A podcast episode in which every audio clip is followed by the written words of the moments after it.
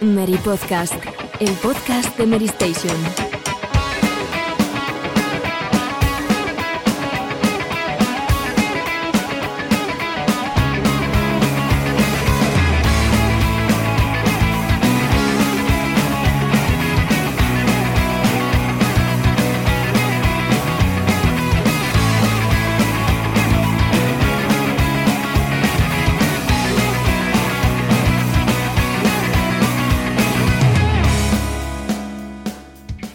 Muy buenas a todos, bienvenidos una semana más al Meri Podcast, vuestro encuentro semanal con los videojuegos aquí en Meri Station, en la radio en lata, después de una semanita de retro, como siempre nuestros compañeros eh, esta vez hablaron sobre Neo Geo, pero nosotros ahora tomamos el relevo con la actualidad, la actualidad más reciente, referida no solamente a la, a la actual generación que estamos a punto de despedir, sino también a lo que está por venir en la inminente nueva generación de de, consolas.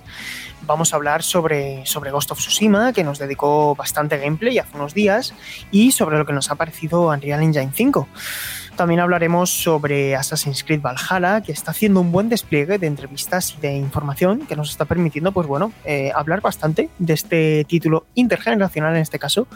Y también hablaremos sobre el nuevo Paper Mario, eh, Tony Hawk Pro Skater, que está de vuelta, y un anuncio de última hora como es ese, esa trilogía Mafia, de la que ya tenemos todos los detalles y que, y que vamos a abordar también en la sección de actualidad. Así que, sin más dilación, voy a dar paso a mis compañeros, que hoy, bueno, hemos tenido ahí alguna que otra dificultad, pero la hemos podido solucionar. Así que, eh, como siempre, os agradecemos que escuchéis el, el Meri Podcast y, sobre todo, pues mucha salud, que ya estamos empezando a ver la luz al final del túnel. Paula, ¿qué tal? ¿Cómo estás? Muy bien, pues aquí dispuesta a hablar de actualidad y como bien dices hay muchos juegos ahí en el tintero que van a venir en los meses que quedan de este 2020 y ya más adelante, así que aquí estamos para hablar de todos ellos. Pues sí, vamos a hablar de, todos ellos y, esta vez sí que vamos a hablar de nombres propios en todas las noticias. No es eh, tanto de eventos, etcétera, sino de, juegos con nombre y apellidos y no sé qué le parecerá ahora sí todo el repertorio que tenemos para hoy, pero yo creo que está completito, ¿no? Ahora sí. Y tanto, muy buenas. Es que cada vez tenemos más noticias, más actualidad y lo que nos queda. No tendremos que hacer descanso este verano, ¿eh? Porque se viene, se vienen muchas cosas. Sí, sí, además este verano va a ser raro y extraordinario por muchos motivos y en la actualidad del videojuego también, porque al fin y al cabo, eh, como ya sabemos, no va a haber un E3, pero sí que va a haber un despliegue, por así decirlo, de cuatro meses de muchísima información que culminará este mes de agosto. Pero bueno, eh, calma, paso a paso, porque ahora estamos en mayo y todavía no hemos visto, yo creo que ni la punta del iceberg. ¿No te parece, Borja? Sí, sí, queda por saber muchísimas cosas, sobre todo de la nueva generación, ¿no? Que es lo que más ganas tenemos muchos de, saber. Pues sí, porque al final, a menos que Sony haya dado un golpe sobre la mesa y algún bombazo entre el periodo en que grabamos y se publica este programa, pues por ahora Sony es la que más está guardando el silencio. El silencio también que ha guardado Alejandro hasta ahora, pero ya es el momento de que te toque hablar, Alejandro, bienvenido. Muy buenas, encantado de estar otra vez y, sobre todo quiero hacer especial mención a, nuestros oyentes, ¿no? que espero que no les haya faltado la salud en estas últimas dos semanas.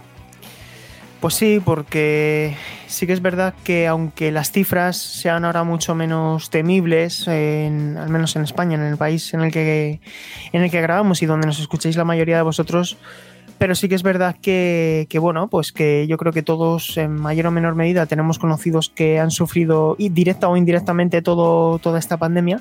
Así que, pues, como siempre, esperamos que esta horita, horita y media os sirva de acompañamiento. Así que, sin más dilación, vamos a ir arrancando motores, bebemos un poquito de agua y empezamos. Titulares. Empezamos en este trigésimo programa de la decimotercera temporada. Esto ya le está empezando a salir canas, pero el Meri Podcast sigue joven como el primer día.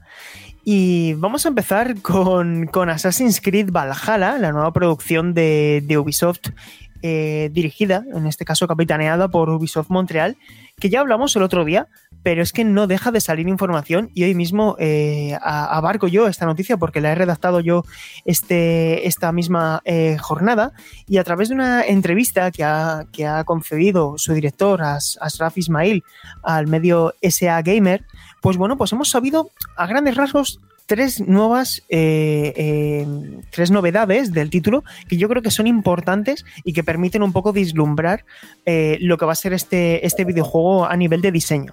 Por un lado, lo que vienen a decir es que no va a haber barreras en lo que es la progresión de la historia, no nos vamos a encontrar, digamos, con un muro que nos impida avanzar cuando la eh, queramos adentrarnos en la siguiente misión principal, como sucedía a lo mejor de una manera más acentuada en, entregas como Assassin's Creed Odyssey y, Origins, donde pues sí que se alentaba eh, con mayor o menor acierto a hacer eh, misiones secundarias y en este caso pues van a encauzarlo todo para que sea más sencillo eh, completar la historia principal sin tener que, perdernos en otras cosas si no queremos. Eso no va a significar que no vaya a haber misiones secundarias.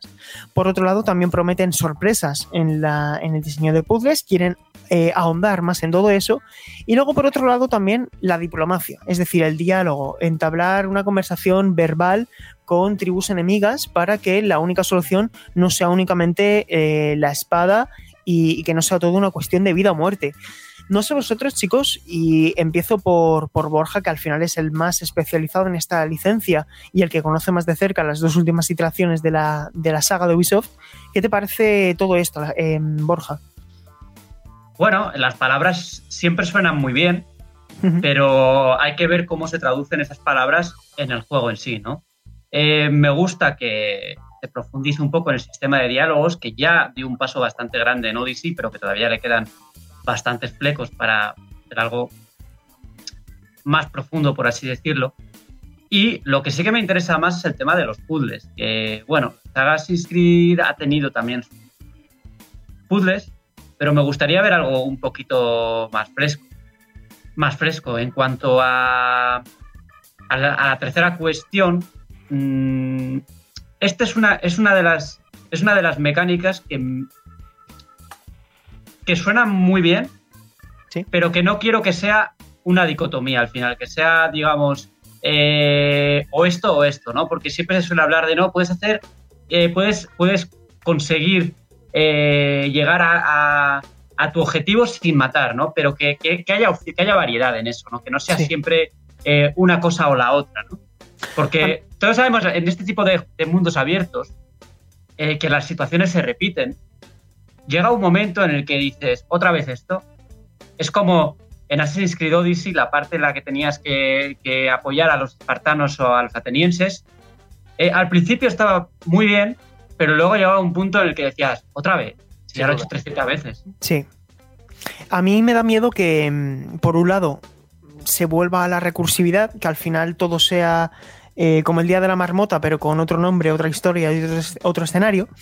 Eh, pero por otro lado, también a mí estas declaraciones me resultan alentadoras porque precisamente Borja, y ya os doy paso a vosotros chicos, que quiero que, opinéis todos con, este título, que al final es una de las grandes producciones del año, ¿no?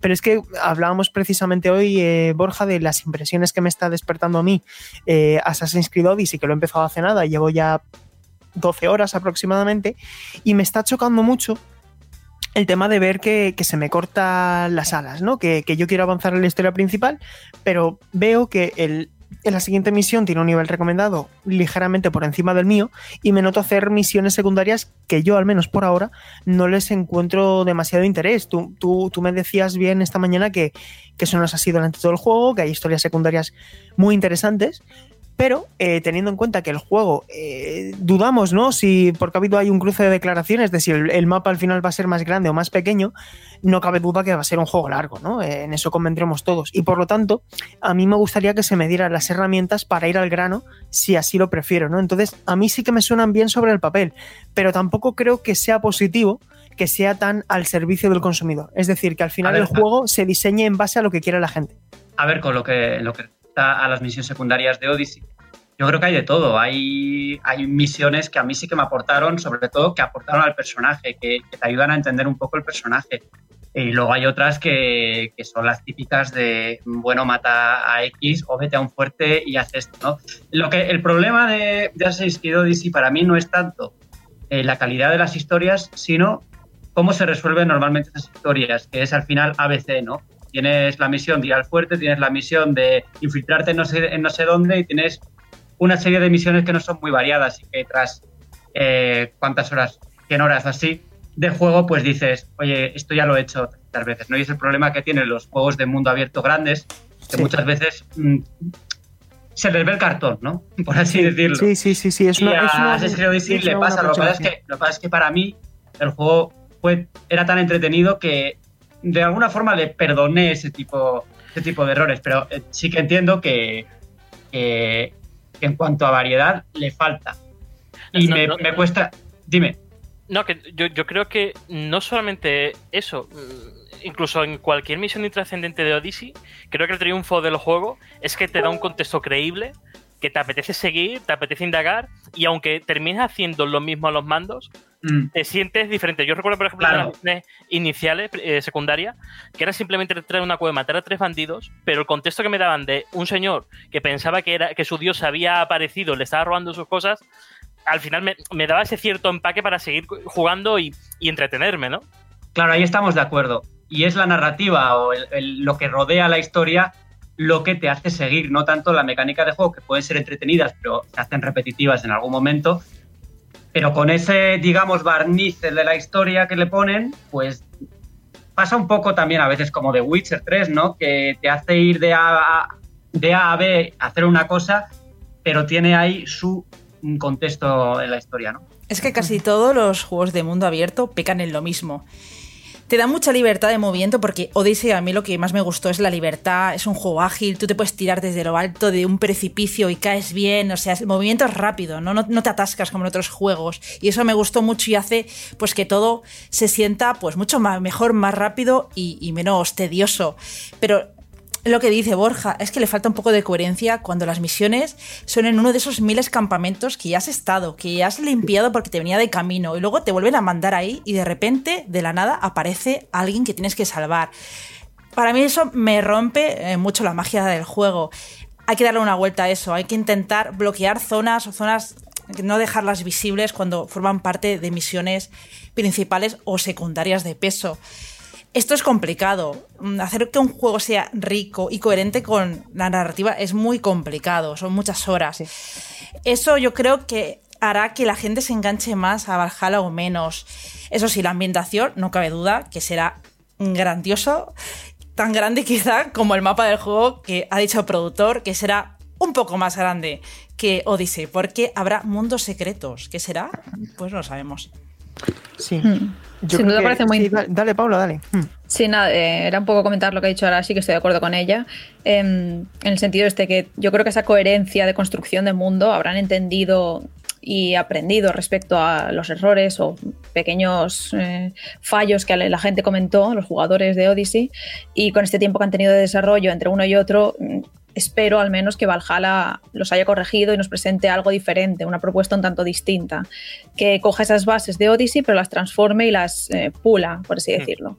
Y yo, respecto a esos tres grandes cambios que comentabas, también me interesa mucho lo de las conversaciones, porque sí que es verdad que, no sé, en Odyssey me faltó un poco esa libertad de comentar, o sea, cuando estás hablando con un NPC, eh, poder tirar la conversación por un lado u otro. mm, Sí que estaba curioso y gracioso las respuestas que de Cassandra, así, no sé, desenfadadas y tal, pero me gustaría que eso también tuviera más peso narrativo. Entonces creo que podría, eh, lo que digo, haber aprendido de todo lo que hicieron con Odyssey y mejorarlo para Valhalla. A ver qué tal sale al final cuando vayamos conociendo más información, viendo más gameplay sobre todo, que es algo importante. Y a ver qué tal sale, pero yo tengo bastantes esperanzas en el juego, la verdad.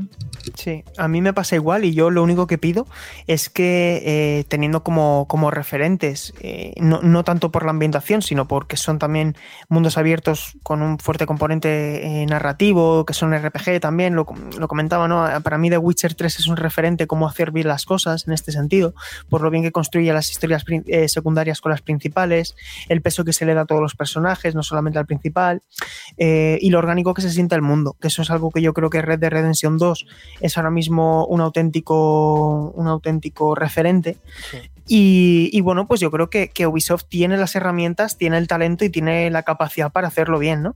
Entonces, eh, yo ahora mismo estoy esperanzado en que Valhalla, que por cierto han confirmado también, ha trascendido de estas declaraciones, que, va a tener un sistema de combate muy parecido al de Origins y Odyssey. Así que yo creo que, podemos estar tranquilos en principio de que como mínimo este juego apunta a ser muy notable, ¿no? Así que bueno chicos, eh, vamos eh, pasando a, a, otra cosa porque al final eh, no sabemos cuándo se pondrá a la venta Assassin's Creed Valhalla, pero sí sabemos que se pondrá a la venta, ¿no? El que no sabemos si se pondrá a la venta en algún momento es una remasterización de Silent Hill. Y es que ha sido curioso que, Cory Barlog, que traigo la noticia no tanto porque lo ha dicho Cory Barlog, sino porque ya son varios nombres eh, importantes los que están poniendo sobre la mesa el deseo de que sean ellos o no, pues que haya una remasterización o remake de Silent Hill, ¿no? En este caso, Cory Barlog pedía una remasterización de Silent Hill y no sé vosotros si creéis que esta licencia de, de Konami debe regresar en esta o en la próxima generación. Pues por eh, supuesto que debe regresar. Sí. yo lo pedí para la siguiente Respuesta generación. corta. Sí. Ahora sí, explícalo un poco, porque además tú fuiste, quiero recordar, una de las personas que, que ya lo comentaste cuando hicimos ese, ese podcast hace unas semanas de las sagas que queríamos ver de vuelta en la próxima generación. ¿Y cómo te gustaría a ti que fuese? Bueno, pues todo lo fiel que se pueda al original, pero adaptada pues, a los nuevos tiempos, sobre todo el control tipo tanque. Yo lo siento mucho, pero es que no puedo. Ya no sé manejar un personaje así. Lo intenté, me acuerdo que me, lo tenemos aquí en PS Vita, ¿no?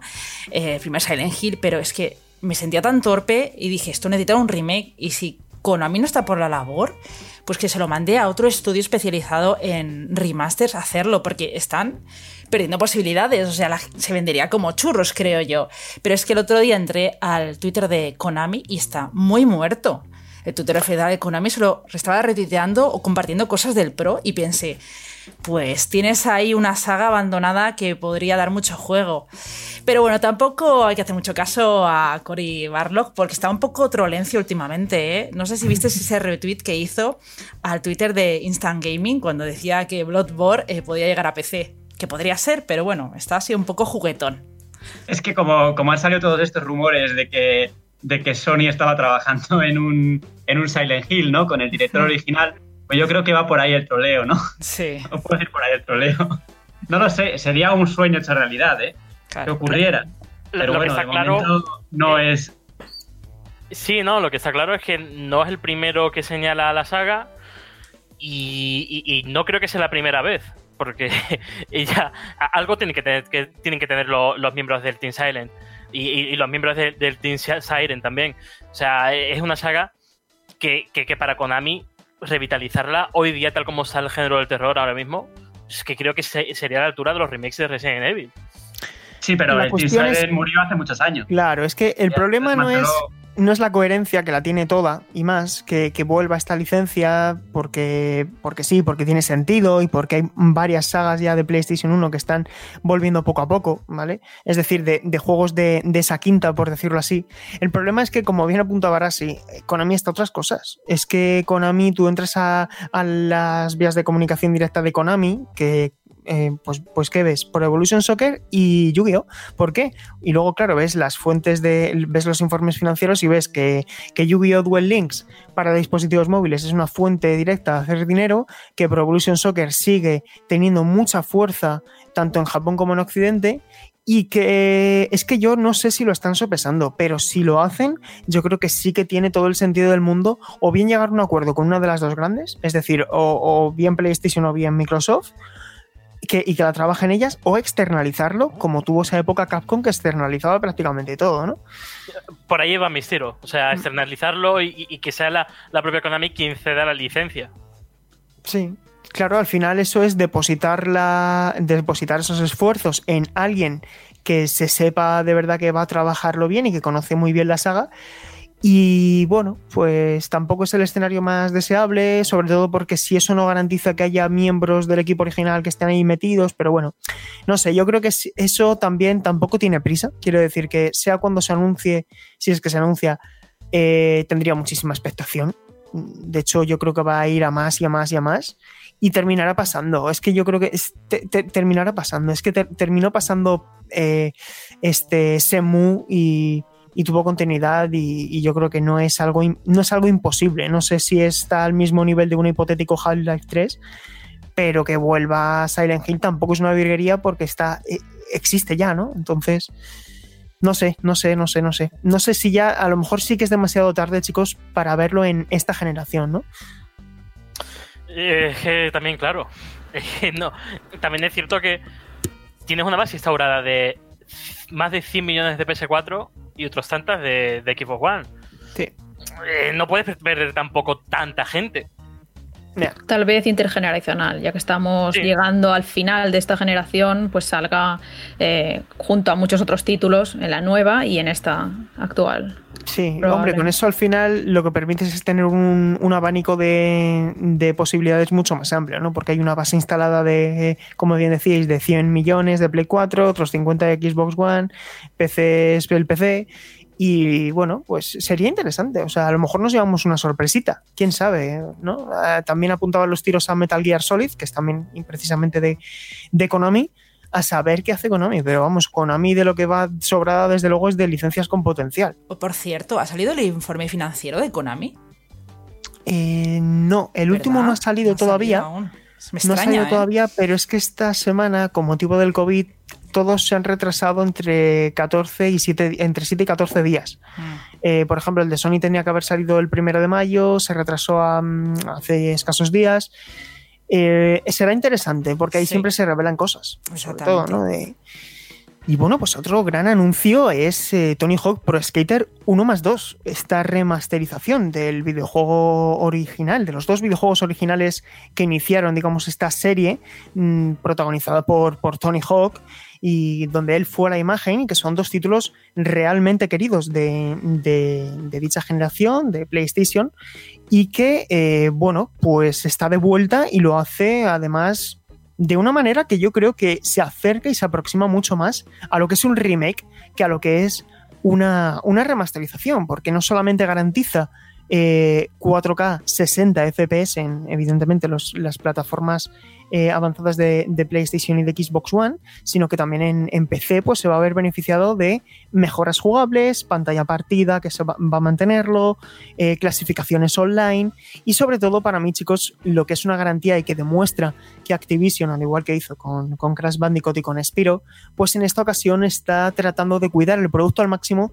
y ha logrado mantener algo que para mí era uno de los mayores miedos eh, con este anuncio que estaba tan filtrado, que era la banda sonora, ¿no? Se va a mantener prácticamente todo lo que estaba en el original y, eh, insisto, Vicarious Visions, que es el estudio que se está encargando de, este trabajo, pues promete que estos títulos, que al final tienen ya 20 años, se van a sentir como hoy día sin alejarse y sin renunciar a esa esencia arcade. Yo no sé qué tal habéis recibido vosotros, chicos, este anuncio, que como digo se pone a la venta el 4 de septiembre, pero creo que es una noticia muy, muy buena para, todos los amantes de este tipo de videojuegos. Yo jugué muchísimas horas al juego original de PlayStation, al primero, jugué muchas, muchas, muchas horas. Y tengo ganas de revivir esa, sobre todo por, por nostalgia, más que porque me apetezca volver a Tony Hawk, ¿no? Que no es un género que, que creo que ahora mm, retomaría con mucho con muchas ganas, pero, pero solo por volver a, escuchar esa banda sonora, ¿no? en, esas, en esas fases sí que me gustaría probar. Además es un género que estaba un poco abandonado y vamos a cuadrar prácticamente en, la misma etapa, en verano, eh, Skater Excel y, Tony Hawk. O sea, yo creo que los amantes del skate están de enhorabuena, ¿no? Sí, sí, sí. Yo no sé, Paula, tú, que, tú conoces además también muy bien el catálogo de la primera PlayStation, si tuviste la oportunidad o, te atrae directamente este, este, el género ¿no? del skate arcade en consola. Mm, sí, yo jugué bastante al de Play 1, pero sobre todo al que más, más le di es uno de la DS que también era de Tony Hawk y se llama como algo Skateland o algo así con un 8 en medio.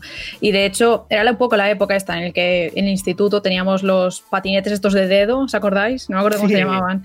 Entonces se, se, combinó un poco eso, el videojuego y el juego real e incluso me hice como una pista así física con rampitas pequeñas y tal para yo hacerlo con el skate y fue como una época muy de, de, gustarme mucho ese rollo. Así que creo que sin duda lo que dice Borja, la nostalgia esa que tenemos todos los que jugamos en esa época volverá con este remake. Y sí, sí, la verdad es que al escucharlo tuve bastantes ganas y, y jugaré. ¿Tú ahora sí? Pues yo no he jugado a los de Play, pero sí que he jugado al de la DS y me acuerdo perfectamente que me gustó mucho, era muy divertido y se llama Tony Hawk Proving Ground.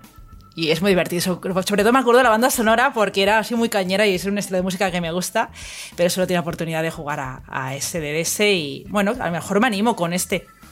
Sí, a ver, eh, yo por ejemplo, que antes he comentado, título original de, PlayStation, eh, luego tuvo también versión Nintendo 64, yo esa no la tuve, y de hecho yo la primera que tuve fue la segunda, la primera la tuve más adelante, y de hecho la, segunda la tuve en una versión de estas, eh, no sé si era Platinum, desde luego era de segunda mano, estaba ya bastante perjudicado.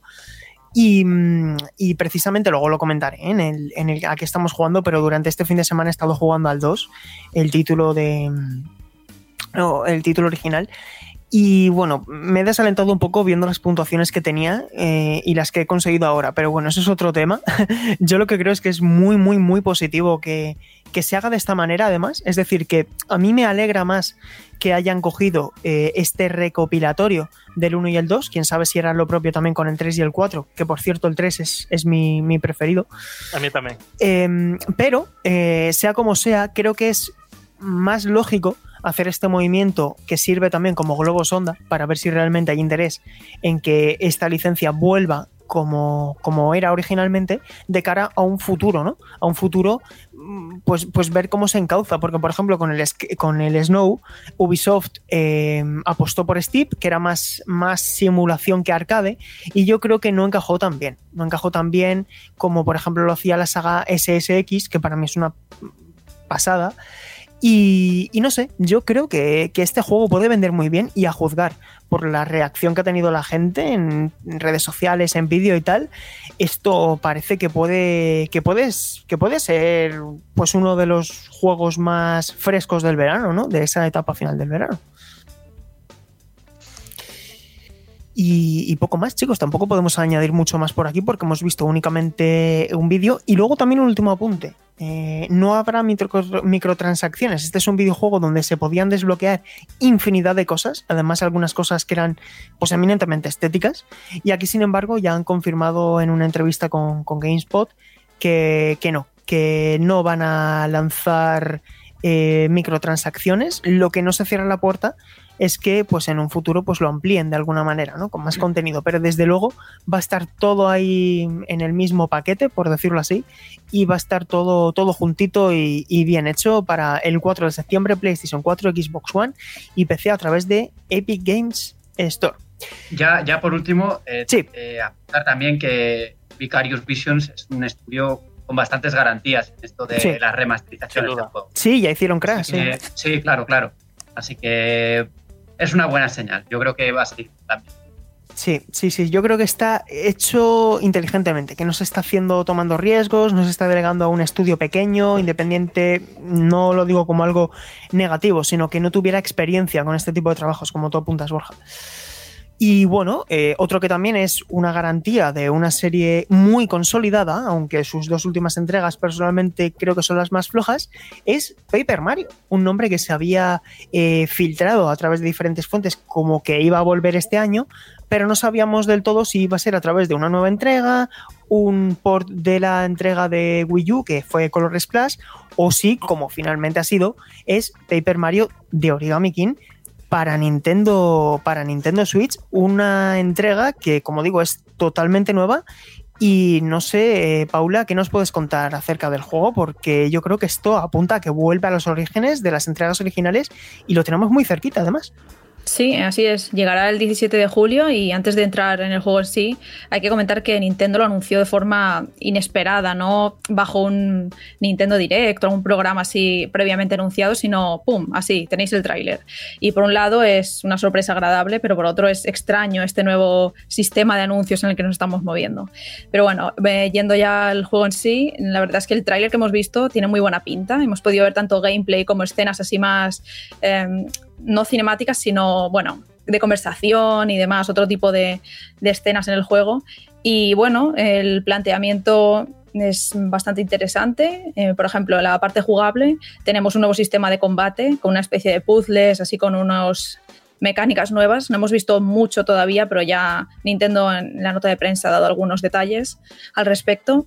Y sobre todo lo que más llama la atención de este Paper Mario y de cualquier otro, pero sobre todo este nuevo que mm, al estar en Nintendo Switch tiene un poder gráfico mayor, es eso, precisamente su apartado visual todo lo que hemos podido ver mm, es muy interesante, combina diversos estilos, mm, sobre todo eso, texturas. Tenemos la del papel, del origami, luego algunas un poco más como cel shading y demás. Y sobre todo un último detalle, antes de daros paso a vosotros, eh, hemos visto un casco de Samus ahí llevando por Mario en el último frame. Así que eso puede significar detalles nuevos de Metroid próximamente, no lo sé. Pero sin duda es un tráiler muy interesante y muy completo y es lo más el, tipo de tráiler que al menos a mí más me gusta, que combine gameplay, eh, argumento y demás y veamos todo en apenas algo más de un minuto.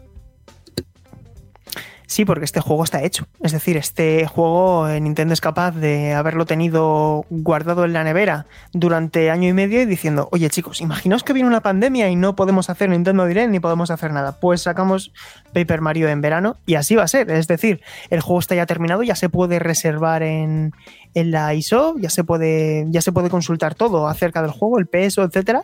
Y a mí me gustaría añadir que, bueno, em, además estoy escribiendo una retrospectiva de toda la saga y Intelligent Systems, de lo que bueno, pues han cargado de la saga desde, desde sus inicios. Desconozco ahora mismo si Kensuke Tanabe estará al frente de la producción, porque él está también con, con Metroid. De hecho, no me extrañaría que haya sido el propio Kensuke Tanabe el que haya dicho, oye, vamos a meter este guiño porque tenemos información que compartir partir de Metroid. Pero bueno, el caso es que eh, hemos visto una novedad en el sistema de combate que voy a intentar explicar de una manera muy rápida.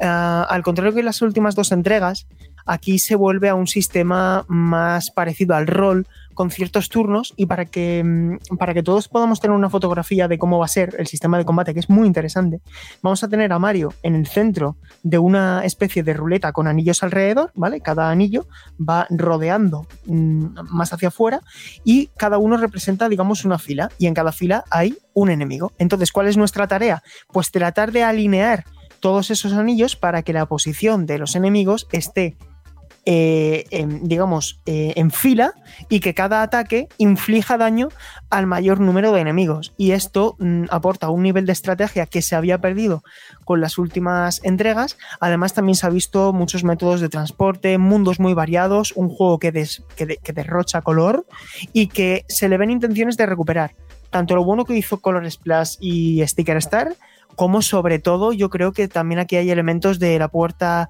eh, milenaria, que es la, entrega de, de GameCube, que es mi preferida, y que, bueno, pues esto apunta a ser uno de los grandes de Nintendo Switch, pero eh, todavía no lo hemos podido probar, todavía no sabemos cuánto va a durar, ni nada por el estilo, pero esto pinta muy bien y además sale en un mes que es como digamos el mes donde nunca salían juegos. Además sale el mismo día que Ghost of Tsushima, un juego del que vamos a hablar a continuación. Y no sé vosotros, chicos, si estáis dentro o no os interesa. A mí es Sí, sí, yo también estoy dentrísimo porque me encantó el de GameCube, me gustó el de Wii. El de Wii U ya no tanto, pero es una saga que a lo mejor no es de primera fila, pero siempre es agradable jugar y siempre rellena catálogo en el buen sentido, ¿no? Sí. Pero es una pena, es una pena, Alejandro, porque eh, Paper Mario 2 sí que era de primera fila. Era un juego increíble. Claro me parece que combinaba el humor y las mecánicas RPG de manera mm, muy notable. Sí, sí. Sí.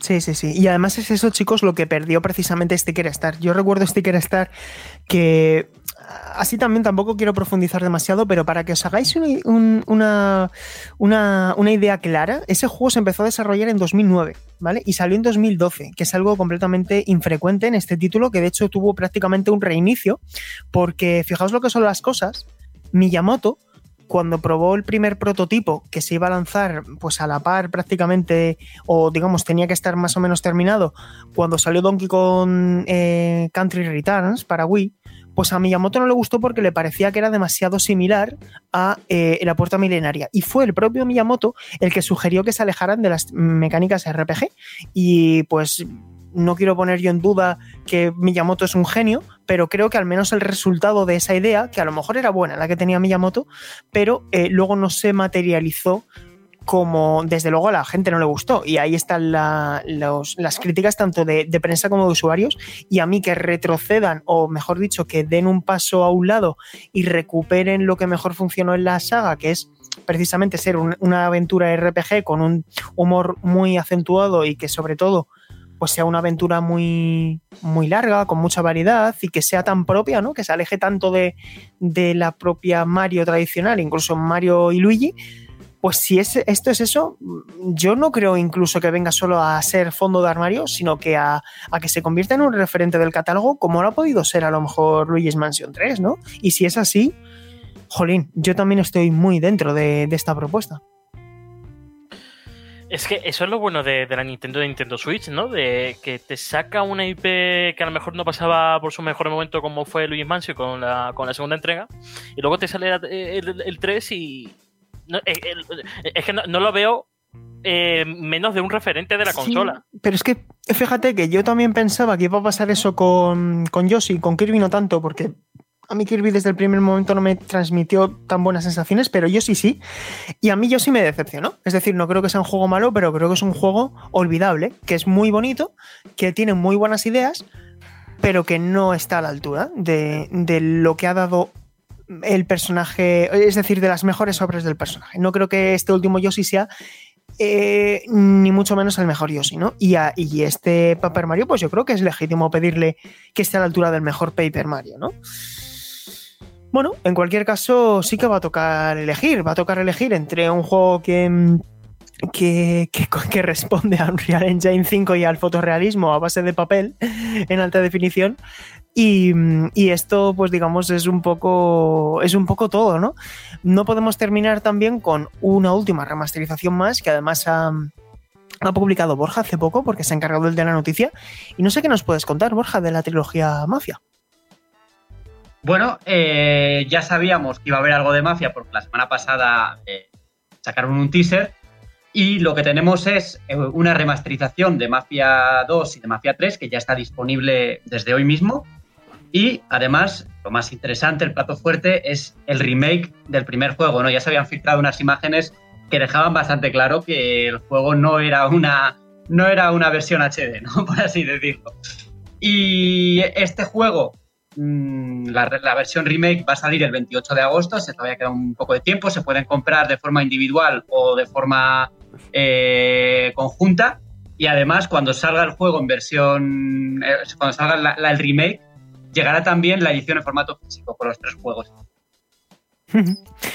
Y bueno, eh, doy paso a Alejandro, porque Alejandro no solamente es consciente y conocedor de esta información, sino que ha estado en una cápsula del tiempo, como las de, las de Dragon Ball, y ha, bueno, pues mientras nosotros vivíamos, él jugaba, y ha jugado a Mafia 2 Definitive Edition.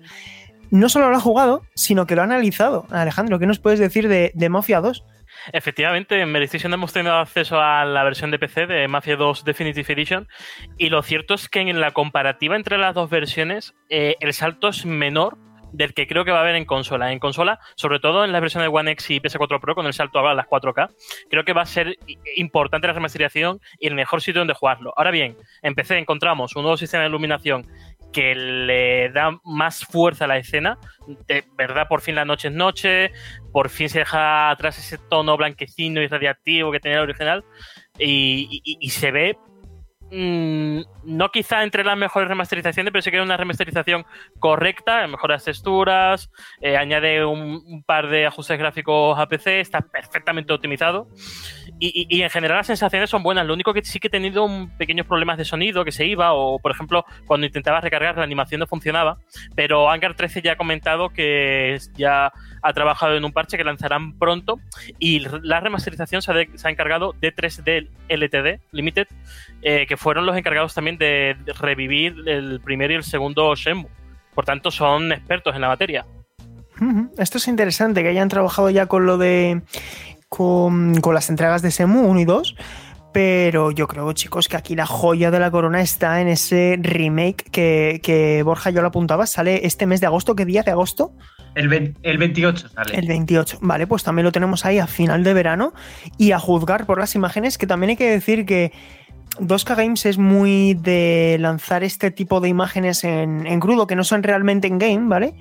Y que creo que se llama Bullshot, ese tipo de imágenes. Sí. Y que luego tampoco son muy representativas. Ojo, ¿no? no quiero poner en duda que el juego se vaya a ver tan espectacular como apunta a verse Mafia Remake, pero si se aproxima al menos a eso que hemos visto, a mí sí que me despierta mucho interés porque es precisamente el primer Mafia, el único que no he jugado y tengo ganas porque me consta que además es el mejor de todos. Así que, oye, si esto también, como decía con Tony Hawk, es el mismo caso, si esto posibilita que sea viable una cuarta entrega, adelante. Y, y, no solamente eso, sino que aparte van a expandir la historia, van a añadir eh, nuevo material que no estaba en el original. Por tanto, eh, es un remake que va más allá y también alcanza a los veteranos que jugaron al, al primer Mafia en el 2000 y poco. 2002, 2003, si no recuerdo mal. Sí, Eh, un último apunte, Sergio. Eh, Dale, dale. Los usuarios de Mafia 2 y 3 que lo tengan ya en Steam van a recibir la edición definitiva sin coste adicional. Y los usuarios de PlayStation 4 y Xbox One también les impacta en cuanto a Mafia 3. O sea, tú ahora mismo si tienes el juego puedes entrar en tu Microsoft Store o PlayStation Network, eh, descargarte los DLC sin coste adicional y disfrutarlos desde ya. O sea, es una actualización eh, friendly con aquellos que eh, apoyaron el lanzamiento de esos títulos eh, originalmente. Muy interesante. Sí, sí, sí. Bueno, parece que es un, un lanzamiento bastante, bastante honesto con el, con el jugador, que, que, quiera respetar al, al jugador más fiel de esta, de esta saga. Y bueno, pues ahí tendrá su huequecito en verano antes de que venga toda la, toda la metralla de, de grandes lanzamientos AAA. Así que creo que desde luego no está mal situado en el calendario. Y, y, ahora vamos a hablar, chicos, vamos a ir ya a la sección de debate, porque aunque no deja de ser de actualidad, pues aquí sí que nos podemos extender un poco más, precisamente porque Sony quiso extenderse un poco más con ese State of Play. A debate. Y, bueno, pues em, empezamos, eh, chicos. Eh, State of Play de Ghost of Tsushima, dedicado únicamente al título de, de Sucker Punch. Y fueron, pues, prácticamente 20 minutos de esta nueva producción, la última gran producción de exclusiva de Sony de PlayStation Studios, como ya se ha renombrado ese Sony Interactive Entertainment, para PlayStation 4, después de The Last of Us, 17 de julio. Y eh, bueno, hemos visto muchas cosas. Me gustaría eh, daros paso a vosotros, chicos, que opinéis, porque además yo creo que a estas alturas la gente ya conocerá un poco lo que, lo que se pudo ver, pero eh, creo que es interesante que al final ya hemos podido mmm, ver qué es lo que va a ser a nivel jugable este título, ¿no? Que nos va a proponer un mundo abierto, que va a apostar por diferentes, eh, por diferentes maneras de afrontar la jugabilidad dependiendo de si es día o noche. Vamos a tener, eh, va a tener mucha importancia el viento, va a muchas misiones secundarias, va a haber posturas. Bueno, eh, Borja, te doy paso a ti primero porque no sé qué te gustaría destacar en primer lugar, qué es lo que más eh, reseñable te parece de este título y también, pues, cómo estás también de dentro, ¿no? De este costo de. A ver, yo creo, voy a decir lo que me ha venido a la cabeza cuando me has hecho la pregunta. Sí, ideal. Y yo creo que lo que más me llama la atención es su ambientación y un, el sistema de combate con la katana. Que es, digamos, lo que define mmm, el juego en cuanto, en cuanto a su ambientación japonesa. O sea, me llama más la atención por lo que veo que por el juego en sí, que me parece eh, un título. Antes lo has comentado, ¿no? Que alguien había dicho por redes sociales que es un juego que ya ha jugado, ¿no? Eh, me, parece, me parece algo representativo y yo no lo veo como algo negativo, ¿eh? porque me apetece jugarlo también. Es decir, es un juego que no me parece, no, no creo que sea excesivamente innovador, pero aún así yo tengo ganas de, entrar en ese mundo y de, explorarlo y de, Por mucho que no sea un juego rompedor eh, en ningún sentido. Es que yo, yo, creo que ahí está la clave, ¿eh? No innova, pero estás deseando jugarlo.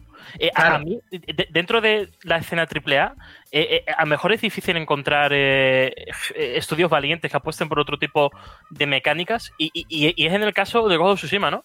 Eh, en apenas cinco minutos de metraje que duró eh, la parte del mundo en, en ese of Play de 20 minutos, mostraron que el mapa eh, deja atrás ese, esa amalgama de iconos que, por ejemplo, eh, eh, Assassin's Creed o, el resto de mundos abiertos pone sobre la mesa, sino que aquí simplemente te tienes que guiar por la fauna, por, por el mundo, ¿no? Eh, tú colocas un marcador y te guías por el viento, no hay ningún indicador con iconos blancos, no, no, es simplemente tú observas tu alrededor, tu entorno y vas dejándote llevar. Otra cosa que apuntaban en, recientemente en IGN es que matar animales no da ninguna recompensa y eso me parece acertado con el tono del juego, ¿no? Esa Japón de, del honor, de cuidar la naturaleza, de, ojo, veo un zorro y ese zorro me da la oportunidad de seguirle y me abre un camino, un templo, ese tipo de exploración orgánica que se echan falta en los mundos abiertos AAA, creo que eh, Sucker Punch apuesta y es valiente, ¿no? Sí, y me gustaría apuntar una cosa, chicos, sobre el sistema de juego, sobre el sistema de combate, antes de conocer la opinión de Arasi y Paula. Y es que, eh, bueno, como bien apuntaba David, en nuestro compañero David Arroyo en un artículo, pues a él le parecía que estaba eh, a medio camino entre Tenchu y Assassin's Creed. Y lo que no cabe ninguna duda es que este título no está buscando generar una experiencia a, través de los mandos como ha sido Nioh o como ha sido Sekiro Shadows Die Twice, ¿no? De From Software. Creo que este juego está más orientado a todos los públicos en el sentido de que Sony es consciente de que de que sus producciones AAA, sus aventuras en tercera persona con toque cinematográfico y narrativo no pueden ser así de cerradas. Este título tiene que abrir el abanico de opciones, pero es que yo creo que no va a ser siempre en el sistema de, combate, sobre todo cuando ves que, por cierto, recientemente también eh, han trascendido unas declaraciones donde apuntan que Jin va a morir con mucha facilidad, es decir, que no nos pensemos que esto va a ser Em, pues que nuestro personaje es capaz de recibir más golpes de los que requiere un enemigo para caer el enemigo, ¿no? Y eso creo que es interesante, que va a ser realista en ese aspecto. Y a mí sobre todo me ha gustado mucho el sistema de progresión. Yo creo que la, la, la personalización que no va a ser únicamente estética, sino que va a permitir también abrir un abanico de posibilidades y de habilidades para orientar el estilo de combate más a lo que nosotros queramos. Si queremos que tenga más, por ejemplo, habilidades pasivas que podemos restaurar poco a poco la salud fuera del combate, u otras que, sea, que permitan no ser más escurridizos, porque va, va a tratarse en bombas de humo. Y a mí una cosa que me encantó, chicos. Y es el tema de que, digamos, durante el día el combate se basa más en posturas y en un en un combate más a sangre y por la noche eh, se va a jugar más con el miedo. Es cuando, digamos, Jin se, convierte en ese fantasma que responde al nombre del juego y que eh, pues permite hacer ruido para que los enemigos sientan miedo y que incluso cuando acabas con, con un miembro de la tribu, pues el resto de componentes de esa aldea, pues, pues teman a la figura de, de Jin. Y yo creo que esas cosas dotan de realismo a la inteligencia artificial, ¿no? Que no solamente te castigue y sea más compleja, sino que también, pues, dé esa sensación de, realidad. Y, me gustaría también conocer la opinión de Arasi, que sé que también le gusta mucho todo, todo esto, porque el, estudio va a recomendar jugarlo con el doblaje en japonés y hay una opción ahí muy interesante para los amantes del modo foto, etcétera. Sí, yo un poco de acuerdo con lo que decís. Creo que coge muchos elementos de Odyssey Sekiro. Me gusta mucho la ambientación, es muy evocadora lo que dice Alejandro, que es un juego para disfrutar, sin muchos indicadores en pantalla, que te tapen, ¿no? Quizá, pues parte de esa ambientación de esa inmersión que ofrece el juego, los paisajes, se ven preciosos. No era nada nuevo, pero tiene pinta de ser muy divertido y al final, pues eso es lo que cuenta. Pero sí que me pregunto si la narrativa, en el caso también que hemos hablado antes de ser un mundo abierto, funcionará o se irá diluyendo a través pues, de, esos, de ese mundo abierto, de esas grandes extensiones. Ahí tengo la duda en la narrativa, pero el combate y demás tiene pinta de ser muy divertido, tal como lo fue Sekiro Odyssey. ¿Y tú, Paula, vas a jugar con el modo en blanco y negro? Mm, tal vez a ratos, porque me encanta hacer fotos y capturas. De hecho, soy de estas típicas que tiene gigas y gigas de fotos y vídeos y tal, que me gusta capturarlo todo y luego cuando haya pasado un tiempo después de jugar al juego determinado, vuelvo a esa carpeta y miro todo para acordarme de cómo fue ese viaje y aparte de compartirlo y tal. Eh, y sí, bueno, a ver, la verdad es que lo que he visto ahora, por ahora, de Ghost of Tsushima, me llama bastante la atención, pero todavía no me ha terminado de atrapar de esa forma en la que muchos os sentís atrapados, decir, wow, tengo muchísimas ganas de jugarlo. Ahora es como, bueno, podría jugarlo, pero tampoco me muero si no lo hago. Entonces estoy esperando un poco a eso, a ver un poco más acerca de, de esa narrativa, un, poquillo incluso más de gameplay, porque lo que se ha visto hasta ahora sí que es lo que dice Borja, que parece interesante los escenarios y muy bonito para darte un paseo por ahí y demás, pero me falta algo más, no sé, eh, una pizca de de motivación para explorar ese mundo, más allá de dar un paseo, porque tengo otros juegos. El otro día, por ejemplo, estaba en la típica época esta que no sabes qué jugar, pues me abrí el Red Dead 2 y me di una vuelta con el caballo, la lié un poco por ahí. Siempre esos mundos abiertos ofrecen la posibilidad de regresar a ellos y simplemente pasearte y disfrutar de ese mundo de nuevo. Entonces creo que es algo que Ghost of Tsushima conseguirá, pero falta ver eh, eso, a ver cómo es realmente ese esa jugabilidad, ese combate, porque lo que vimos está llevado obviamente por un, profesional, una persona que ha jugado mucho tiempo al título y lo domina. Entonces eh, hay que ver en la balanza esta de, sí, un combate para todo el mundo y luego, uy, pero te vas a morir muchas veces. Hay que ver cómo cuadra esto, porque yo tampoco, si me están prometiendo una experiencia para, para cualquier jugador y más ese paseo, ese, uh, qué bonito todo. No quiero que me estén matando cada dos pasos y pantalla de carga, venga, otra vez y repite y repite. Esto se me haría muy pesado. Entonces, eh, a ver cómo sale al final. La verdad es que por ahora hay todavía bastantes preguntas en el aire, a pesar de ese state of play bastante largo que nos presentaron. Así que sí, hay ganas y a ver qué más nos dicen.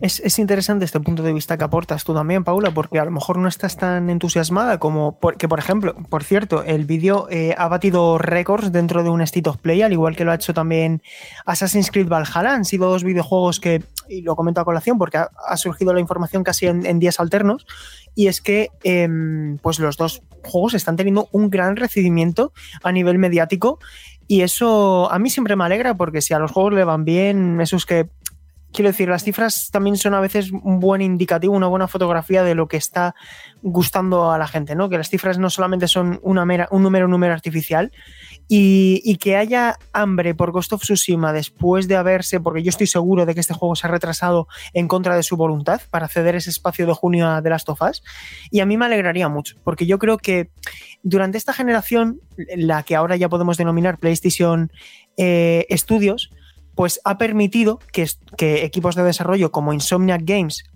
o Guerrilla Games hayan dado el salto definitivo para ponerse a la altura de los Santa Mónica o Naughty Dog. Mm.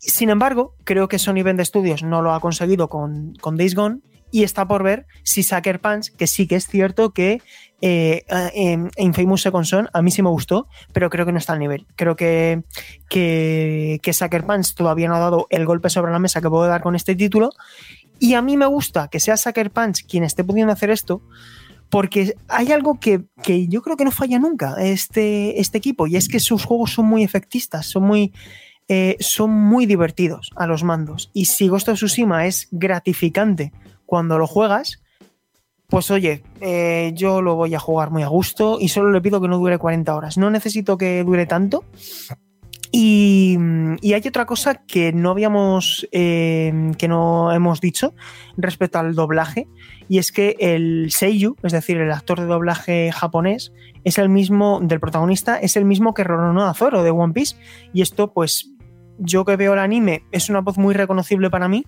y jolín, eh, voy a jugarlo también, o si es que se dobla, porque por cierto, no lo sabemos si va a estar doblado el castellano, máxime con la circunstancia actual del coronavirus, donde ha habido muchos estudios de grabación cerrados.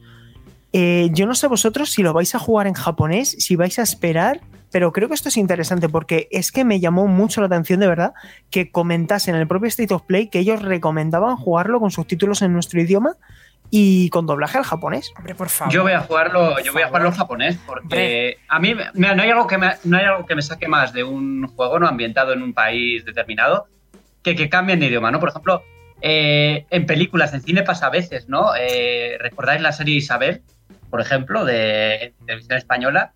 Llegabas, llegabas a la corte del rey de Francia y hablaba un español castizo que te, decía, te decías, joder, ¿por qué? ¿Por qué me estás haciendo esto? O, en Inglaterra, que hablaba un español que de, bar. Sí. A mí, ¿sabes lo que me pasa? Que cuando es un occidental, es decir, una persona que es visualmente, digamos, eh, se parece a un español, ¿vale? No me choca tanto. Es decir, yo ver a un, a un occidental eh, con doblaje en castellano, no me cuesta tanto que ver a un japonés hablando castellano. No sé si me entendéis. Es decir, cuando yo veo a un japonés, le quiero escuchar hablando japonés. Pero no solo porque sea japonés, Sergio, es porque la ambientación es que es de un periodo muy, muy, marcado, muy, muy japonés, claro. Es que, pero no, hay que dicen que este juego hay que jugarlo con bandas negras. A ver, no, pero no, bueno. a ver, el tema, el tema del doblaje, yo creo que cada uno tiene que jugarlo como quiere para empezar, porque siempre hay mucho debate, ¿no? Con el tema hmm. del doblaje, ¿no? Pero hay, hay ciertas ambientaciones, por ejemplo, a mí Red Dead Redemption 2, no me gustaría jugarlo en español porque, porque creo que el idioma... Que lo cargas. Mm, da matices en, el, en, ese tipo de, juegos históricos, ¿no? Ya luego hay otro tipo de productos que, que, que no importa tanto, ¿no? En mi opinión. De hecho, eh, eh, lo que comenta Sergio de, cómo instaron al público a jugarlo en japonés eh, es una muestra más de un state play un, tanto atípico, ¿no? Porque aparte de ese doblaje, te mostraban el, modo blanco y negro, te mostraban esas escenas en homenaje al cine de Kurosawa. Al final, el juego también se vendía como un homenaje al cine asiático de mediados de, los años 60. y, y bueno, es que ahí está eh, la figura de Shigeru Mebayashi, que es el compositor de The Mood for Love, una película que recomiendo eh, eternamente, me, encanta. Me la apunto. Y, que es una señal más de lo, de lo que quiere cuidar Sucker Punch el producto, ¿no? Que sea un. No sé si marca del estudio, pero sí un juego con muchísima personalidad.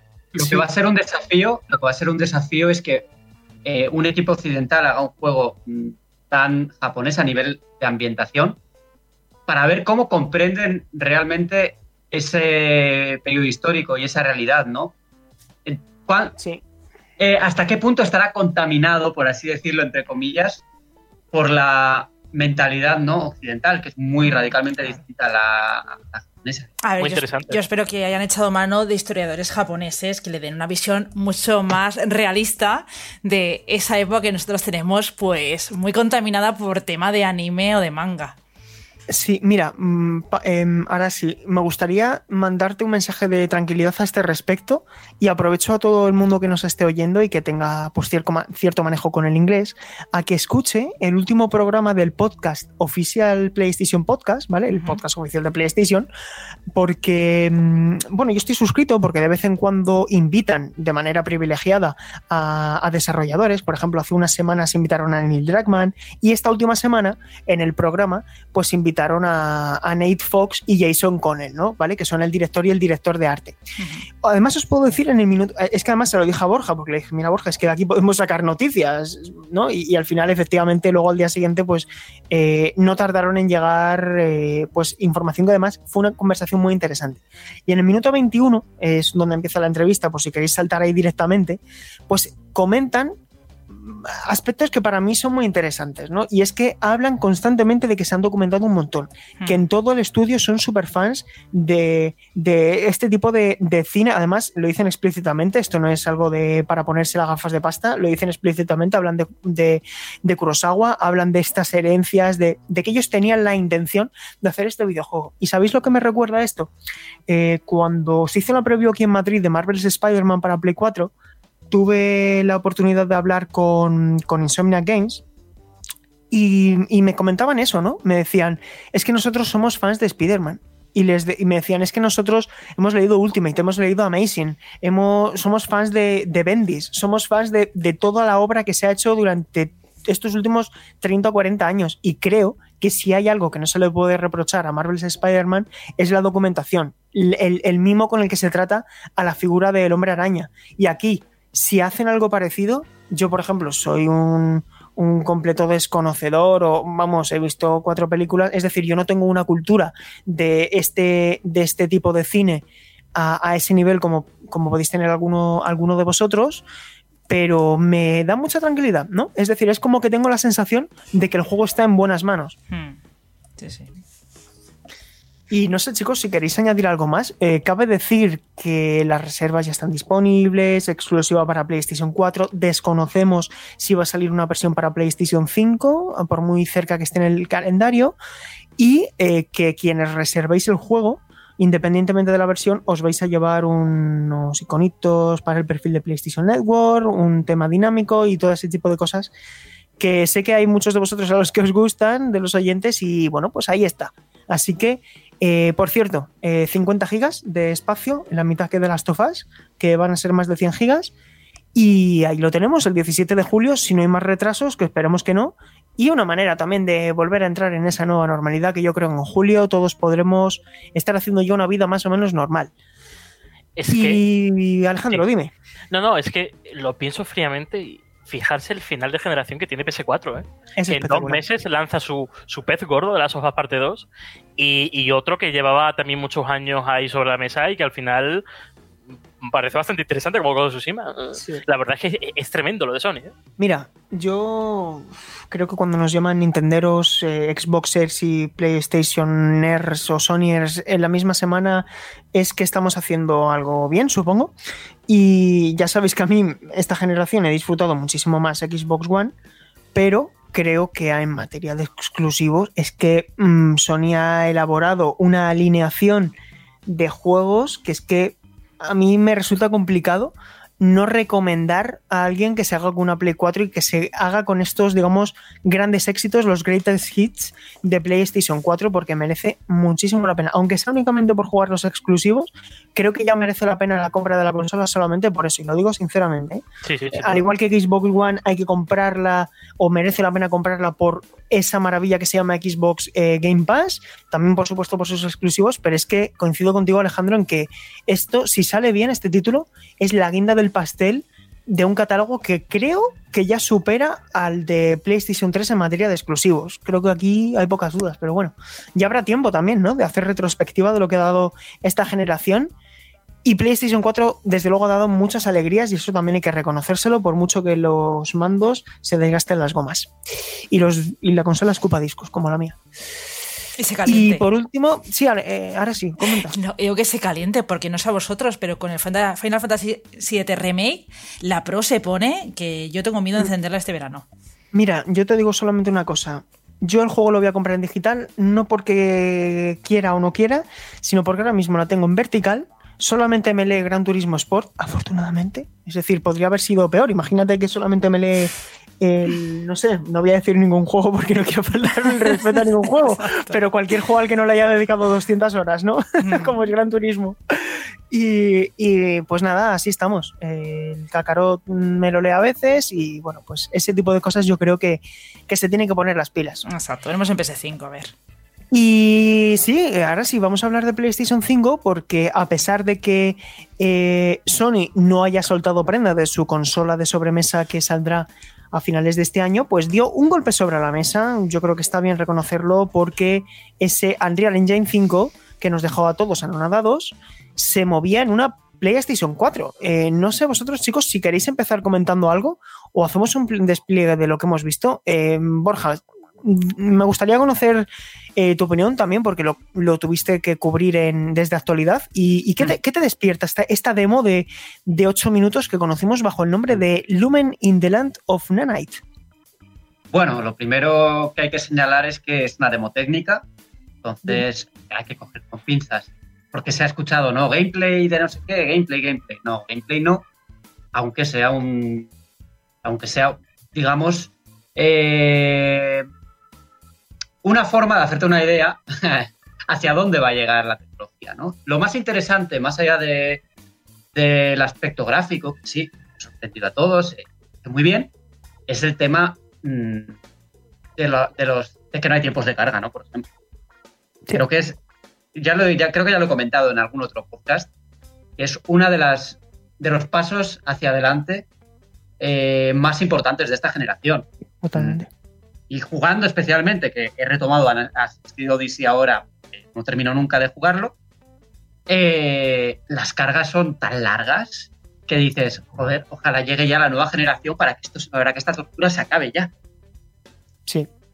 Además, eh, antes de, de daros paso, chicos, voy introduciendo un poquito de información porque una de las novedades que van a facilitar mucho la vida a los desarrolladores, que por cierto recomiendo un artículo que ha escrito la compañera Rebeca Escribano en Mundo Gamers, que ella pues tiene experiencia en el mundo del desarrollo y lo explica muy bien. Y en concreto se ciña lo que voy a comentar a continuación, que es en qué se traducen estas nuevas eh, técnicas que va a introducir el motor de, de Epic Games, que son por un lado el denominado Nanite, eh, que digamos que es un sistema pensado para que artistas y diseñadores puedan utilizar esos modelados de ZBrush directamente con el Unreal Engine sin tener que renunciar o sacrificar a tanto trabajo. Es decir, que van a poder utilizar modelados, ponían el ejemplo en, Digital Foundry, en un interesantísimo también artículo de, eh, que, firmaba eh, Richard eh, que comentaba que, bueno, pues que ahí teníamos una, estatua con 33 millones de triángulos en, en 8K, que claro, que luego pasábamos de habitación y había 16 mil millones de triángulos. Claro, es que eso es una barbaridad y eso, digamos que no es solamente que vaya a facilitar mucho las cosas a estudios que quieran apostar por el fotorrealismo, sino que va a permitir cosas como que antes, por ejemplo, si os dais cuenta, muchos personajes femeninos que tenían presencia en, en, videojuegos de acción, pues se les cortaba el pelo, ¿no? Eh, como por ejemplo tiene toda la pinta de que va a pasar a la secuela de Breath of the Wild. Pues digamos que ahora no va a costar tanto trabajo hacer ese tipo de, empeños, de desempeños, sin tener que renunciar ni a iluminación, ni a carga de texturas, etcétera, y que sobre todo va a ser este motor muy amigable con, con un Real Engine. Em, con un Real Engine 4, que por cierto, esta demo hombre, Sergio, hombre, Sergio, eh, Unreal Engine ya tiene experiencia con los pelos largos, que se lo digan a, a Sephiroth, ¿no? Que... Llevas razón. Llevas razón, pero eh, sabéis lo que quiero decir, ¿no? Que eh, en la tarea de animar no es que no fuera imposible, evidentemente, es que requería mucho trabajo. No hablemos de capuchas. Está prohibido hablar de capuchas aquí, ¿eh? Sí.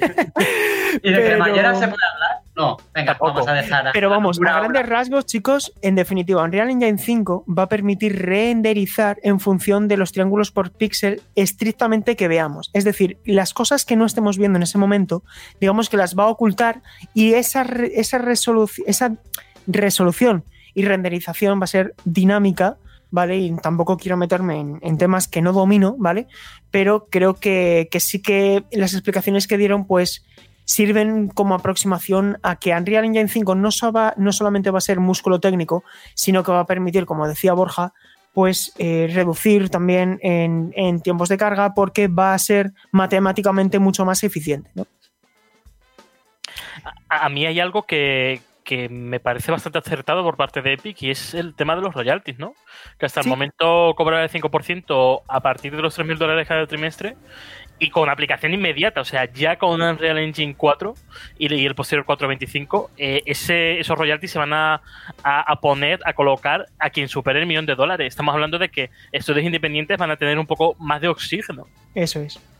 Además, chicos, el lanzamiento va a ser un soft launch, que en castellano no sé cómo se dice, un lanzamiento escalonado o algo así, ¿no? Mm. Que, digamos no va a ser directo, sino que si eh, si bien es cierto que el lanzamiento comercial propiamente dicho se va a producir a finales de 2021, desde comienzos de 2021 va a haber una especie de versión preview a la que tendrán acceso una serie de estudios a los que evidentemente Epic Games dará acceso por diferentes motivos. Uno de ellos evidentemente va a ser Fortnite, que es el videojuego más exitoso del momento. Y que, en ese sentido es, significativo porque Fortnite va a salir en la nueva generación eh, con el Real Engine 4, pero luego, van, luego van a rehacer.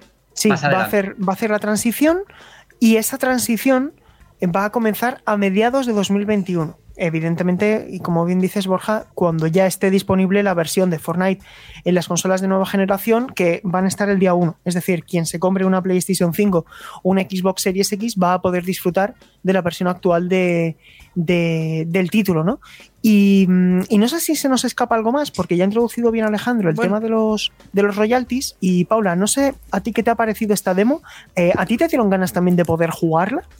Sí, la verdad es que sí. Sobre todo por esa ambientación tan Tomb Raider, ese protagonista, eh, no sé, la exploración de esas ruinas y demás. La verdad es que tuve ganas de, jugar a, ese prometido título, que bueno, se quedará en una demo, pero la verdad es que tenía muy buena pinta. Y en general, acerca de este motor gráfico y nueva generación y tal, mm, a mí, por ejemplo, no es lo que más me importa la calidad gráfica en un título. O sea, mientras se pueda jugar a nivel de FPS y tal, que no vaya súper cortado, no es la parte que más me interesa. Porque tampoco dispongo de una televisión 4K Ultra HD, oh my god, y no tengo planes de comprármela en corto plazo. Así que eh, yo más que eh, esa idea de, wow, se va a ver increíble, Dios mío. Más que eso, mm, lo que quiero es ver títulos interesantes de nueva generación, eso que comentamos en el anterior podcast, de que queremos ver remakes, eh, nuevas secuelas de títulos y demás, todos esos exclusivos y, juegos que van a llegar, eh, que tengan valor por sí mismos y no solo se queden en, un escaparate gráfico impresionante. Sí, sí, sí, sí. Es que además tenemos que tener en cuenta una cosa, chicos, y es que el 95 o el 90% de los juegos que se publican son juegos pequeños, son juegos que no alcanzan ese millón de dólares de facturación, que es que eh, si antes existía la barrera de los 3.000 dólares para el tema de royalties y derechos de utilización, es por algo. Es decir, em, esto además lo comentaba también eh, Miguel Paniagua de Tequila Works el otro día en el, en el en el podcast de los compañeros de, GTM, que claro que esto también hay que tener una perspectiva mucho más amplia, ¿no? Que no todo va a ser músculo técnico y por supuesto no vamos a empezar a ver todos estos videojuegos de golpe de un día para otro de este, de este modo, ¿no? Sobre todo cuando la mayoría de juegos van a ser de carácter intergeneracional por motivos que van estrictamente más allá del diseño, ¿no? Que van también por cuestiones comerciales que ya hemos comentado antes. Entonces, claro, a mí lo que me interesa sobre todo es que estudios más pequeños, que a lo mejor tenían que apostar, me lo invento, por un estilo eh, em, eh, pixel art o sobre todo, más importante, en primera persona por el trabajo que conllevaba modelar y animar personajes en tercera persona, que esto no es baladí, ¿eh? esto lo han, apuntado bastantes desarrolladores, pues oye, que no haya, digamos, esa limitación creativa para la gente, ¿no? Que tengan más herramientas y que Unreal Engine 5, en definitiva, facilita las cosas, ¿no? Y eso sería genial. No sé si lo has comentado, supongo que sí, Sergio, que ya se ha confirmado que un juego que está corriendo bajo este nuevo engine es Hellblade 2. Eh, bueno, aquí cabe hacer fe de ratas. Además, hacemos fe de ratas tanto en este, en este programa como en el artículo que publicamos originalmente en Meristation, porque inicialmente indicamos a la noticia que era, era Hellblade el primer videojuego de Xbox que hacía uso del Unreal Engine 5 y en realidad lo que vino a decir eh, Phil Spencer, que es un mensaje un poco ambiguo, es decir, no sabemos si Hellblade está haciendo o no uso del Unreal Engine 5. Sí sabemos que está haciendo uso de Unreal Engine, ¿de acuerdo? es decir, en honor a la verdad, esta es la información fiel ahora mismo. Que mañana vienen y dice Ninja Theory, pues mira, nosotros estamos usando el Unreal Engine 5 desde hace un año. Oye, perfecto. Te ha dejado un poco en el aire, quieres decir. Es que yo lo he leído en muchos medios, no solo en Mary, con que confirmado. Hellblade 2 está eh, ya desarrollándose bajo Unreal 5, vale. Bueno, podría ser, ¿no? Lo dejamos ahí en duda, como muchas otras eh, sagas que a lo mejor lo están utilizando. Eh, básicas de estas que utilizan en Unreal Engine en sus juegos.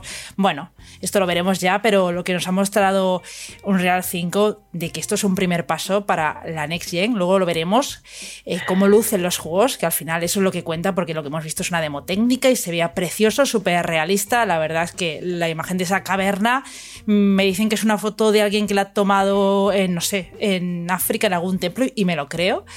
Pero es la verdad un aperitivo de la Next Gen y, y ojalá pues alcancemos ese nivel de realismo de hecho, por, cerrar eh, el círculo de Hellblade, eh, días antes de la confirmación del, de, Unreal Engine 5, se confirmó la versión 4.25 y uno de los juegos con los que se promocionaba era con Hellblade 2. O sea que, pese a la ambigüedad del mensaje de Phil, actualmente lo que sabemos es que por lo menos el 4 está ahí.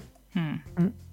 Y luego una última cosa, y esto también os lo he preguntado a vosotros, dado que el juego, perdón, el motor gráfico se ha presentado con PlayStation 5, ¿creéis que PlayStation Studios, que es digamos más, más dada a utilizar motores propietario, eh, ¿creéis que van a empezar a adoptar con mayor frecuencia Unreal Engine 5 para sus juegos first party? Lo digo porque Nintendo sí lo ha hecho. De hecho, el Yoshi eh, se hizo con Unreal Engine 5, o 4, perdón. Y, hay más juegos de Nintendo que se han que han basado con este motor. Pero eh, también hay juegos de, PlayStation como Days Gone que utilizan Unreal Engine. Ah, ah bueno, buen apunte, porque esto no lo tenía en el radar ahora mismo. vale, vale, vale. Bueno, en cualquier caso, será interesante, ¿no? Ver si hay una mayor adopción eh, de este tipo de motores, porque claro, eh, Unreal Engine 5 ha puesto el listón muy alto. Y la cuestión es, los motores internos que está, con los que está empezando a trabajar eh, tanto Microsoft con Xbox Game Studios y Sony con PlayStation Studios, eh, supongo que estarán a la altura. Pero claro, esto supongo que idéntico no será, que habrá diferencias y que habrá diferencias no solo en lo técnico, sino también esos, esa manera de trabajar, ¿no? bueno, en cualquier caso, creo que es una noticia positiva, ¿no? Este Unreal Engine 5 para todos.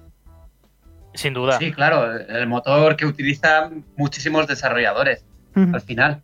Eh, va a seguir, va a seguir intentando ser el estándar. Junto con Unity, seguramente. Sí, sí, sí. Yo creo que, muchos, muchos juegos van a estar construidos con Unreal Engine. Ya, si, los internos de Sony lo están o no, eso habrá que verlo. Eso habrá que verlo, sí. Y bueno, chicos, eh, hemos comentado bastante todo, así que Mm, como 14 días dan para mucho y nosotros al final con mayor o menor frecuencia jugamos todos los días o casi todos los días, pues vamos a, comentar lo que, lo que estamos jugando. Y comienzo por, por Arasia. Arasia, ¿qué has estado jugando tú? Bien, pues yo sigo con mis partidas a Falu 76, disfrutando del yermo y he empezado un juego nuevo que lo tenía ahí pendiente. Digo, mira, ahora que está en el Game Pass, puedo aprovechar y jugarlo, que es A Plague Tale Innocence. Y la verdad es que me arrepiento de no haberlo empezado antes porque lo hubiera puesto en alguna categoría de los Game Awards. Bueno, es una historia mm, de dos hermanos con puzzles colaborativos y una ambientación muy lograda. Tiene un montón de detalles bonitos. Yo creo que este juego demuestra como los títulos lineales aún tienen mucha cabida en esta industria. Lo hace todo muy bien, hay áreas semiabiertas que tú puedes explorar, coger algunos coleccionables, eh, muchos son históricos, otros son pequeños detalles como las flores que tienen su descripción y cómo se utilizaban ¿no? a nivel de, de medicina aquellos tiempos. Y la verdad, que, la verdad es que una experiencia bastante inmersiva y, muy larga. ¿eh? Eso es un juego largo. Yo llevo como unas 12 horas. Parece que se va a acabar, pero aún continúa. Y la verdad que lo estoy disfrutando mucho. Y, desde aquí os lo recomiendo. Porque creo que es uno de esos juegos que han pasado un poco sin pena ni gloria. Y vale la pena ahora que está en Game Pass que le deis una oportunidad. Una pregunta ahora sí. ¿Tú eres fan de, de Sega Saturn? Pues no jugué mucho. ¿Por qué? Pues porque antes he metido la pata. He dicho, oye, que la semana pasada hicieron el programa de Neo Geo y tal, porque estuve el otro día hablando con, Estuve el otro día hablando con Forcada sobre Neo Geo precisamente y ahora se me ha ido un poco el santo al cielo. La semana pasada los compañeros hicieron el programa dedicado a Saturn, el de Neo Geo es de mm. hace dos semanas. Ah, vale. También es verdad que el tiempo pasa muy rápido y se me ha olvidado. Pero bueno, que ahí está el programa, por si ya escuchasteis el de Neo Geo, que la semana pasada los compañeros hicieron el programa dedicado al, aniversario de, al 25 aniversario de Saturn. Y Borja, cuéntame, ¿a qué has estado jugando? Pues yo he terminado por fin Mass Effect Andrómeda, que creo que ya en el anterior programa que estuvimos comenté que estaba jugando y que llevaba ya unas cuantas horas. Y ahora estoy también eh, rejugando cositas de Assassin's Creed Odyssey, que me entró el gusanillo después de. me picó el gusanillo después de, de todo esto de Valhalla. Y he retomado Zelda Breath, of the Wild, que fue abandonado, lo sé, lo reconozco, lo siento. Fue así. Escuche, Salva pero lo he empezado de nuevo y esta vez lo voy a terminar. Serie, corta esto luego, ¿vale? No, no, aquí hay que ser sinceros con las cosas, hay que ser sinceros con las cosas. Lo siento, Salva. No abandoné el Breath of the Wild. Bueno, pero ya podrás redimirte y dentro de dos semanas vendrás diciendo Zelda es el Goti, Assassin's Creed Odyssey es una patata. Ya verás, ya verás. Eh, bueno, yo contra es verdad, eh, Alejandro tiene dudas pendientes con, con Broly. Con, Broly, sí. Eh, Paula, ¿tú qué has estado jugando? Pues yo he estado con varios títulos. Ahora mismo estoy de lleno en GTA V, que ya que lo dieron gratis en Epic Games, eh, volví a empezarlo porque lo jugué en su momento en Play 3 y ha pasado mucho tiempo. Entonces estoy disfrutándolo de nuevo en PC. Y también ayer por la noche me empecé de Last of Us remaster, porque obviamente es lo que toca. Ahora que estamos ya a punto, a un mes justo de la llegada de la segunda parte, pues hay que refrescar todas esas escenas memorables del primero. Así que ahí estamos. Y también eh, recientemente me pasé en un par de tardes, em, espera, no me viene el de, un momento, se me ha ido completamente Shadow of the Colossus. Shadow of the Colossus. Lo tenía, no sé, se me había ido el nombre. Paula, estás eh, no juegos que ya no te acuerdas ni de cómo se llama. Sí, sí, total, a jugar y dices, estoy jugando un juego con, un, con gigantes. Con gigantes y un niño. Bueno, pues eso. Eh, no es uno de mis pecados que no lo había jugado hasta ahora. No sé por qué. Es, eh, no sé. En su momento no lo disfruté, no tuve Play 2 y lo dejé pasar el remaster y finalmente me lo pasé y la verdad es que está muy interesante. Así que si hay alguien por ahí que todavía no le ha dado, lo tenéis en Play 4. Muy bien. Pues eh, yo, aparte de ah, los juegos por, análisis, que he estado analizando recientemente el port de Nintendo Switch de Naruto Ultimate Ninja Storm 4 Road to Boruto, es este su nombre, ¿eh? No es este su nombre, está así de largo. Es la versión adaptada de que ya salió en consolas, eh, edición completa, para Nintendo Switch. He de decir que es un port notable, así que quienes seáis fan de Naruto, lo recomiendo, es un buen port. He estado jugando también, no sé si lo comenté hace dos semanas, eh, porque no sé si lo terminé justo. Sí, creo que fue justo ahí. Eh, que terminé de las tofas, eh, también lo, lo rejugué.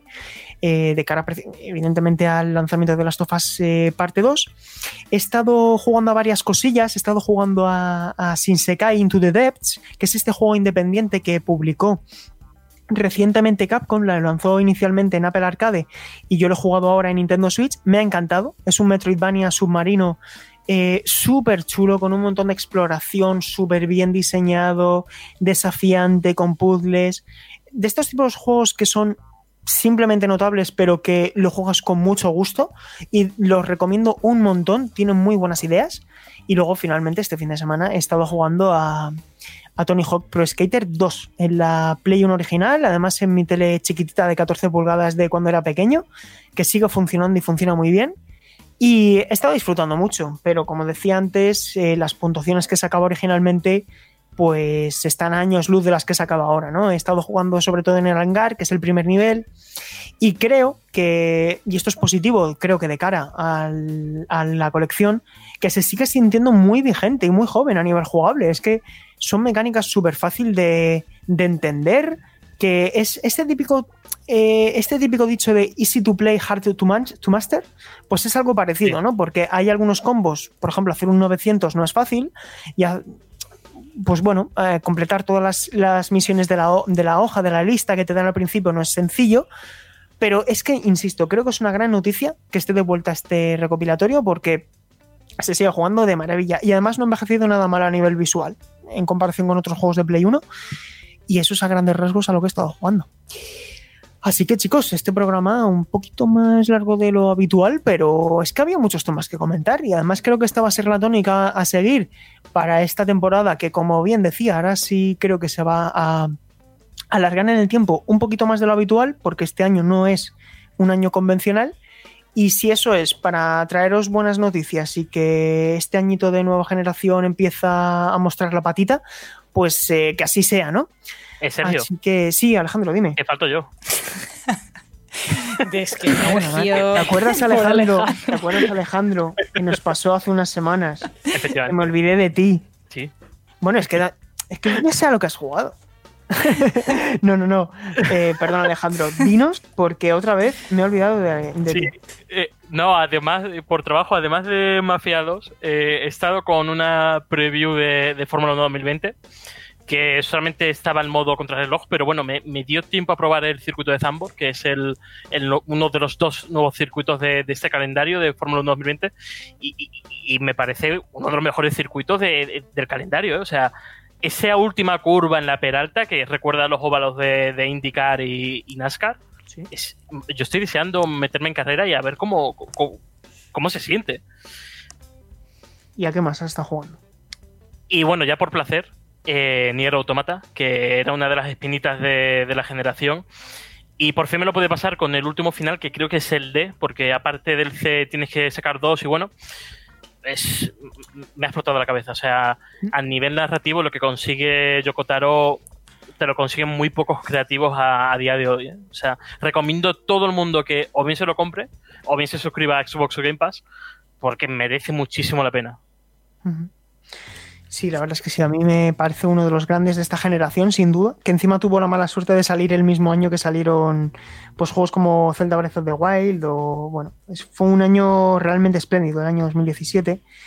Y bueno, en serio, perdón Alejandro que me he olvidado de ti. Nada, nada. Y nada, te despido a ti en, en primer lugar. Son muchas horas trabajando hoy, disculpadme, chicos. Eh, Alejandro, un fuerte abrazo, ha sido un placer que te hayas pasado y nos vemos en 14 días. Igualmente, un placer y, sobre todo los oyentes que se cuiden mucho que, que, que, de esto se sale. Se sale, seguro que sí que se sale. Eh, ahora sí también que tú además estás en, el otro, en la otra punta de España en relación a, a nosotros. Eh, también un fuerte abrazo para ti y mucha salud para estos próximos días. Pues igualmente, y nada, tened en cuenta que como tenemos mucha Neyen por delante, no tenéis vacaciones este verano, aquí al podcast y a currar. Pues sí, porque yo creo que esta temporada hasta julio no va a terminar. Eh, y no sé si para esas fechas eh, Paula tiene pensado irse de vacaciones o algo. Pero desde luego, una cita pendiente dentro de 14 días tienes aquí. Pues sí, a ver si en 14 días las condiciones sanitarias dan pie a pasar de fase y podemos avanzar un poquito en esta situación. Pero mientras tanto, pues aquí en casa a jugar y a pasar el tiempo. Así que cuidaos mucho y nos vemos en 14 días. Pues sí, eh, y hasta aquí hemos llegado. Que no, Borja, no me lo olvides. Ah, ya creo que te habías olvidado de mí, ¿eh? Esto sí que ha sido voluntario, el otro no. Era de guion. Borja, un fuerte abrazo. Igualmente, encantado de estar otra semanita más por aquí y nos vemos dentro de 14 días. Yo también me despido, eh, Sergio González. Eh, como siempre, os recordamos que nos podéis escuchar en Evox, en Apple Podcast, en Spotify y en YouTube, donde es donde más nos escucháis realmente. Así que os agradecemos, como siempre, que estéis ahí. Dejadnos comentarios, os planteamos una pregunta también a vosotros. ¿Qué os ha parecido esto que habéis visto de, Ghost of Tsushima. Eh, no sé, ¿cuál es el juego que más esperáis en verano? Si no es Ghost of Tsushima. Y os leemos en 14 días. Un fuerte abrazo a todos. Chao, chao.